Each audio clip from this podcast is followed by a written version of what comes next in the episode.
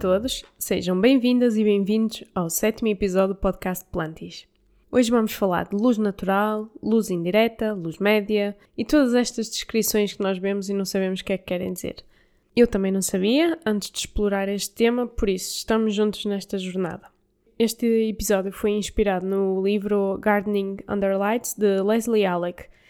No episódio 5 falei de luzes de crescimento, mas eu sei que ter luz na sala não é esteticamente agradável ou interessante para todos, por isso hoje vamos explorar a luz natural em nossa casa.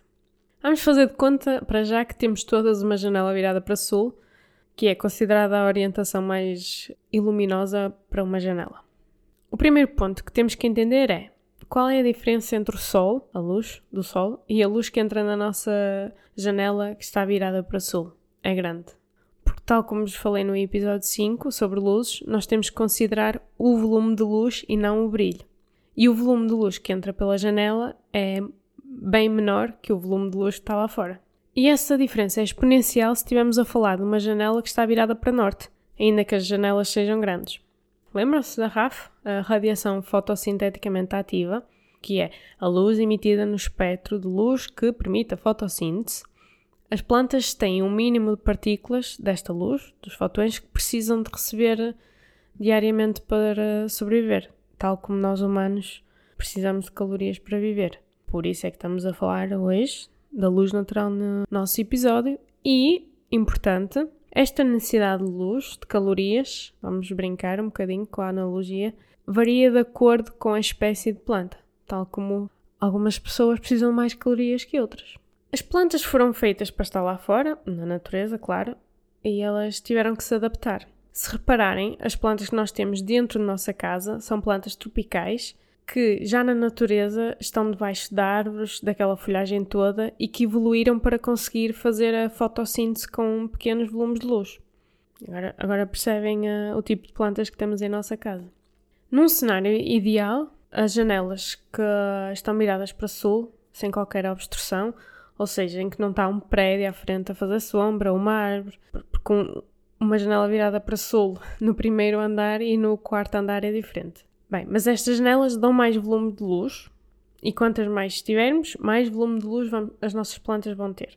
E as plantas que são consideradas de luz alta, ou seja, aquelas que têm o sol inteiro na etiqueta quando nós compramos, devem estar à janela. Por exemplo, as suculentas e os catos são felizes numa janela virada para sul. Agora, no inverno, também podem colocar as plantas que não têm tanta necessidade de luz nesta janela virada para sul, caso não tenham nenhuma planta tipo suculenta ou cato. Mas atenção, no verão, que a luz é mais intensa, estas plantas podem se queimar. Por exemplo, as violetas africanas, que são plantas de luz média, vocês podem colocar numa janela que não tem exposição solar completa. Até é melhor. As janelas que estão viradas para norte vão ter mais sombra, por isso é bom adaptarem e terem plantas que são categorizadas como adaptáveis a ambientes de sombra.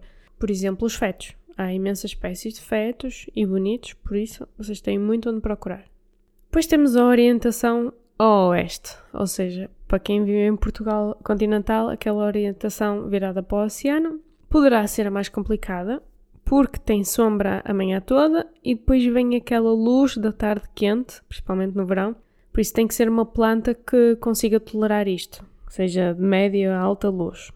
Orientação oeste poderá ser a mais agradável, poderá ser a mais benéfica, tendo em conta o tipo de plantas que temos em casa, porque é a luz média, tem sol de manhã.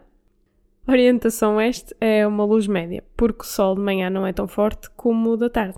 Por isso é bom para plantas de média luz, aquelas que têm na etiqueta meio sol e uma nuvem.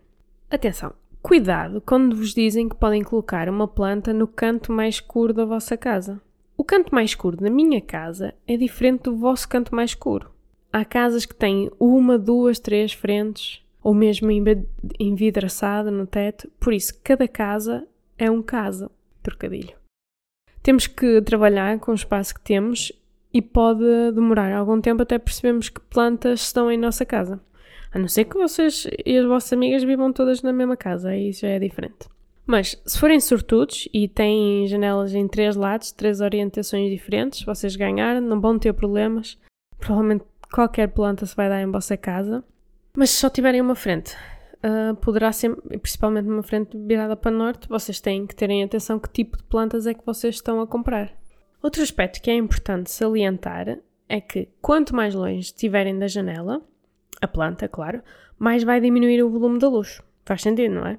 Se colocarem uma planta a metro e meio da janela, com luz direta, a planta já vai ter uma exposição média, que é a chamada luz solar indireta. Então, luz solar direta é ali encostadinha à janela.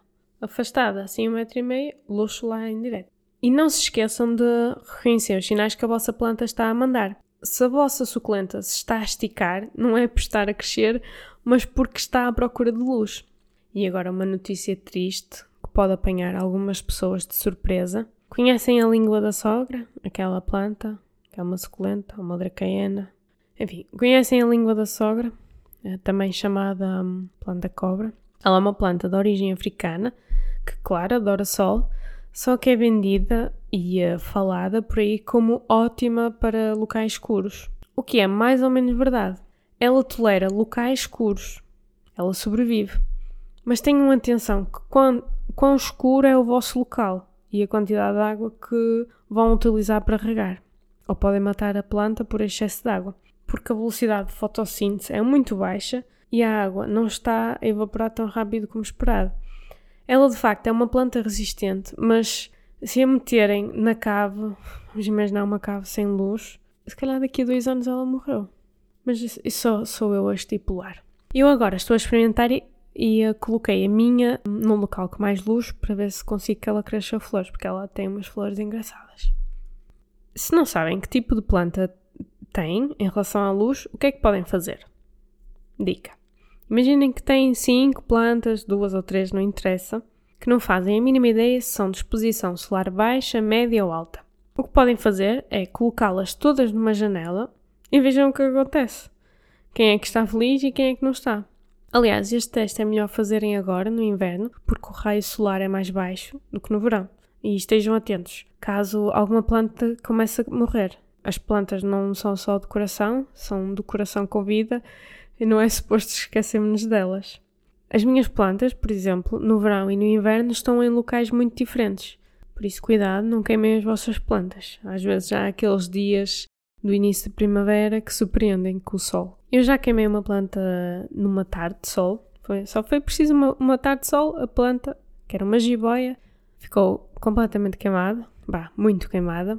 E é aprender com os erros e experiências. E o que é que eu fiz para evitar que a planta morresse toda? Propagação. Claro. O cuidado de plantas é como um jogo da natureza. E nós somos as jogadoras e as nossas plantas são os peões. E como em todos os jogos, a experiência é importante. Por isso, daqui a um ano vocês vão saber muito mais do que sabem agora. Vão começar a perceber que plantas funcionam em vossa casa e quais delas não funcionam. Mas vocês depois até podem trocar as plantas com umas amigas. Eu vou trazer a solução para tudo, se preocupem. É tudo por hoje. Obrigada por estarem desse lado. Se quiserem que eu faça mais algum episódio sobre luz natural, mandem-me mensagem. Ainda há alguns tópicos que eu posso falar, mas queria começar com um episódio mais suave e ligeiro para quem está a começar esta jornada. Se sinta confiante com a luz em sua casa e entenda o significado da luz direta e indireta. Não se esqueçam de subscrever o podcast, usarem o hashtag Plantis para eu ver a vossa jornada e me seguirem no Instagram em ana.lives. Fiquem bem e até já!